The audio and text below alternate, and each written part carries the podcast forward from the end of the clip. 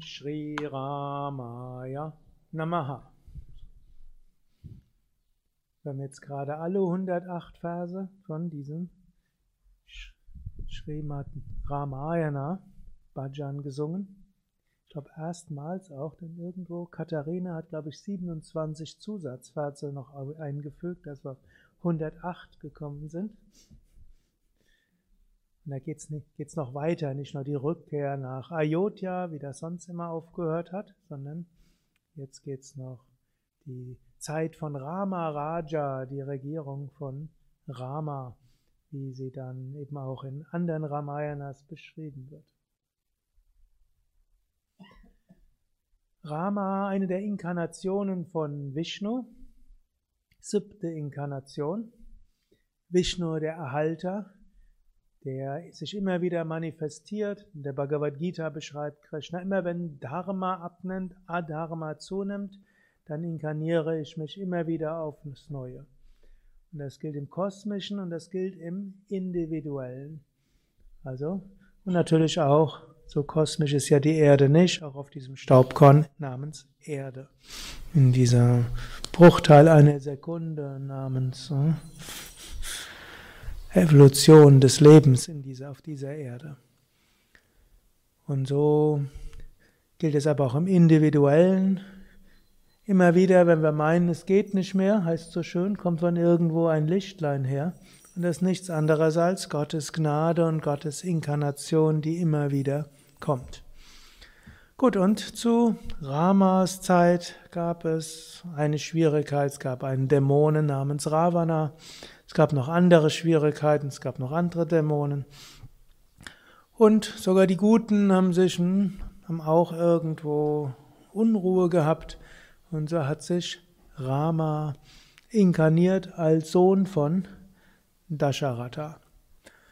Rama symbolisiert das ethische Leben, welches ein Leben voller Liebe ist, ein Leben voller Freude, ein Leben ausgerichtet nach Grundsätzen, aber auch ein Leben voller Drama.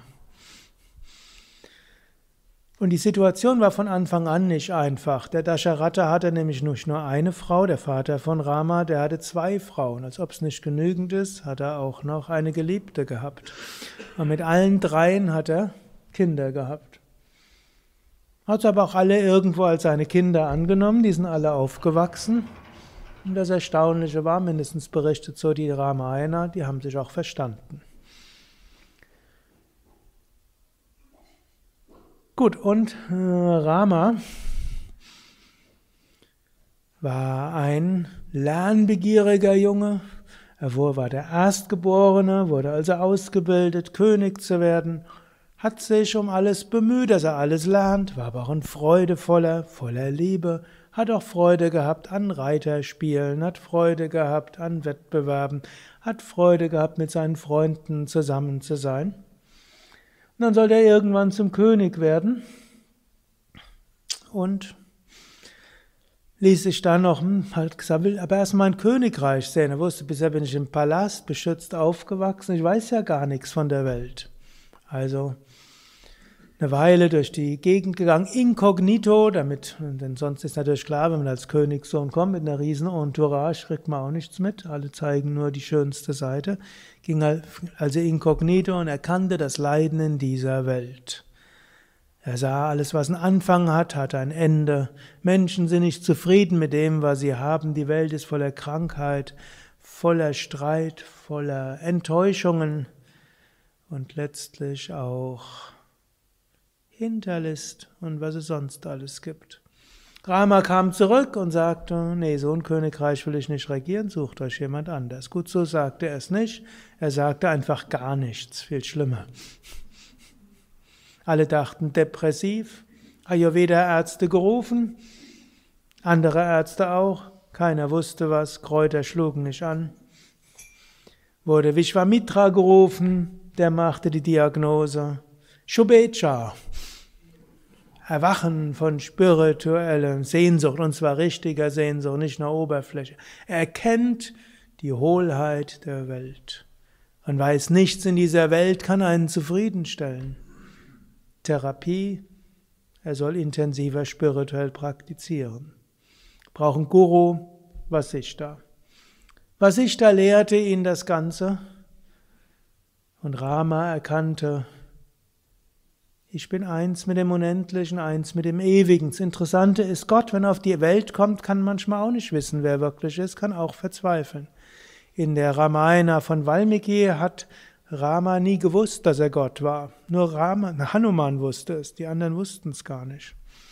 In der späteren Ramayana-Versionen hm, ist die Göttlichkeit von Rama von Anfang an klarer. Gut, was sich da lehrte Rama, aber anstatt dass Rama jetzt gleich gekrönt wird, sagte Vasishta, der soll erst einmal zu mir in meine Einsiedelei kommen. Was dann passierte, hat hm, Ananta letzten Samstag genauer erläutert. Gut, danach, am Ende der Lernperiode bei Vasishta in seinem Ashram, fand Rama seine Frau, nämlich Sita, Inkarnation von Lakshmi. Und die beiden verliebten sich auf ersten Blick und sie heirateten, ging sogar relativ schnell, noch bevor Rama zurückging ins Königreich. Der kam also, statt wie sich's gehört, zurück und, und dann große Hochzeiten, alle treffen sich. Nee, der kam zurück und hat gesagt, ich habe geheiratet. Gut, Dasharatha wird sich zum einen etwas geärgert haben, Heutzutage ist auch so, wenn Sohn oder Tochter nach Hause kommt und sagt, ich habe geheiratet, Mami oder Papi, fänden die nicht so gut, die hätten gern mitgewirkt. Gut, aber bevor Rama noch anderes Eigensinnige macht, hat der Dasharatha gesagt, soll schnell König werden. Und dann begann das weitere Drama, das ihr im anderen Kontext lesen könnt, auch in Swami Shivanandas Buch Götter und Gattinnen oder das Buch Feste und Fastentage oder sucht einfach auf www.yoga-vidya.de und sucht nach Leben von Rama und Sita, werdet ihr irgendwie draufkommen. Gut, was heißt das alles für uns? Für uns heißt es, tief im Inneren sind wir Rama, in uns erwacht Gott. Und es geht darum, das Richtige zu tun, ethisch zu handeln, spirituell zu praktizieren und anzunehmen, auch dabei wird es Probleme geben. Inmitten von allem Großartigen, was wir erfahren können, Rama wurde ja noch ins Exil geschickt, seine Frau wurde geraubt, er wurde verleumdet und sein Bruder ist beinahe umgekommen und so vieles ist dort noch dazwischen passiert. Also auch wenn wir immer das Richtige tun, kann uns schwieriges Karma kommen. Aber zum Schluss entsteht Rama Raja, Gottverwirklichung und letztlich die Verwirklichung des Göttlichen in unserem Leben. Und es heißt auch noch etwas, das Richtige zu tun ist nicht immer einfach.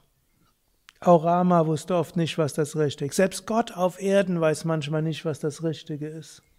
Trotzdem sollen wir uns bemühen nach bestem Wissen und Gewissen. Und wenn wir nach bestem Wissen und Gewissen handeln, alles Gott darbringen, dann können wir ein gutes Gewissen haben und wir können mit einem guten Gewissen voller Liebe und Freude leben. Hariam Tatsat.